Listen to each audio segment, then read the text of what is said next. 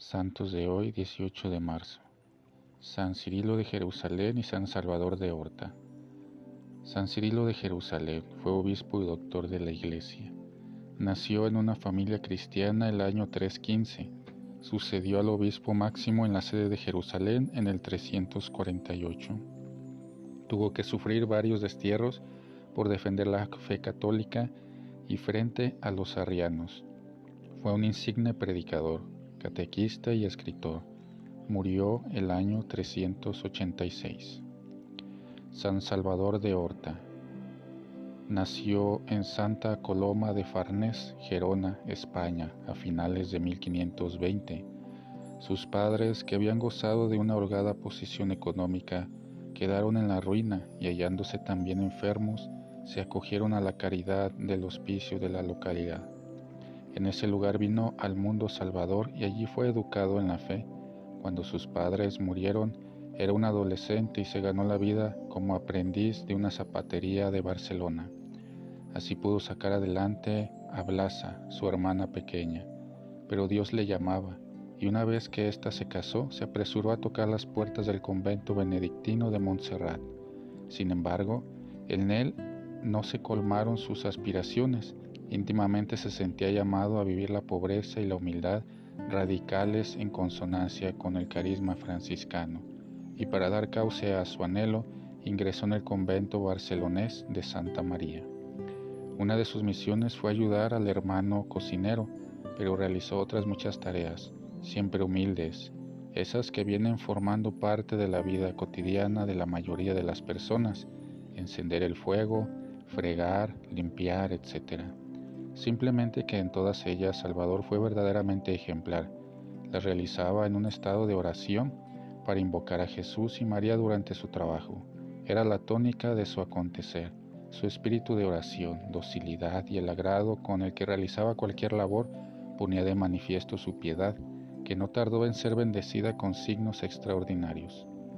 Se cuenta que en el transcurso de unos festejos en el convento invitaron a grandes personalidades presididas por el canciller del reino. Este se anticipó a las necesidades que supuso tendría una comunidad como aquella marcada por el espíritu de pobreza y proporcionó a los religiosos exquisitas viandas. Ante la imprevista enfermedad del cocinero, Salvador debía avisar del hecho al hermano guardián, pero un éxtasis de larga duración se lo impidió.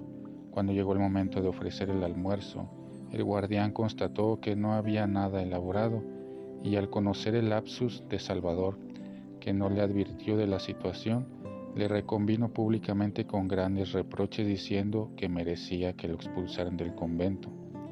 Luego, al penetrar en la cocina, se encontró con todo lo preciso para preparar un delicioso banquete.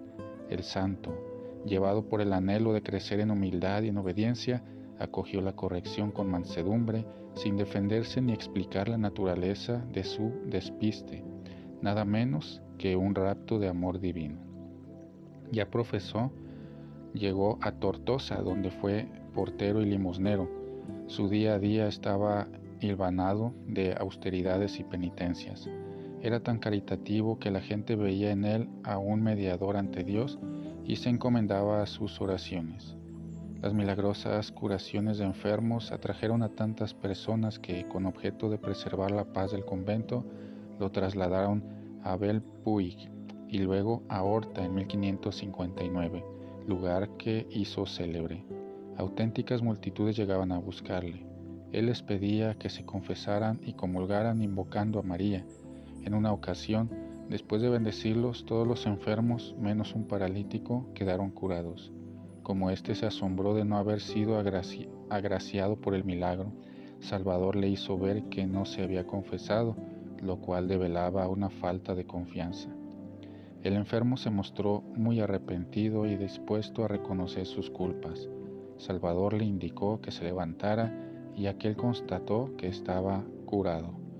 Los superiores y hermanos de comunidad del santo juzgaron que en estos hechos había elementos diabólicos. En consecuencia, fue apartado de la gente siendo además exorcizado. Se consideraba que era un mal religioso atraía a las personas y con ellas venía el desorden y el trastorno. No concebían que un hermano lego, que debía caracterizarse por su humildad, hiciera cosas tan extrañas y tan poco conformes.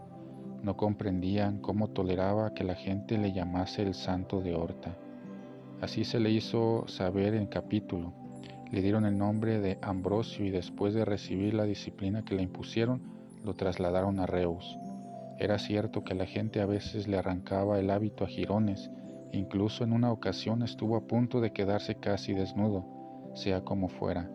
Él no replicó a las acusaciones.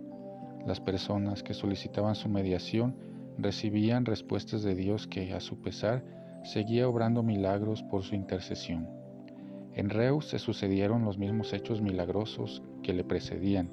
La afluencia de peregrinos de toda España fue incesante y se vio obligado a comparecer ante el Tribunal de la Inquisición en Barcelona. Resultado, que los jueces terminaron encomendándose a sus oraciones. Lo enviaron a Cagliari y allí murió el 18 de marzo de 1567, año y medio después de haber llegado. Los milagros siguieron produciéndose ante su sepulcro. Su cuerpo fue hallado incorrupto. Clemente XI confirmó su culto el 29 de enero de 1711. Pío XI lo canonizó el 17 de abril de 1938.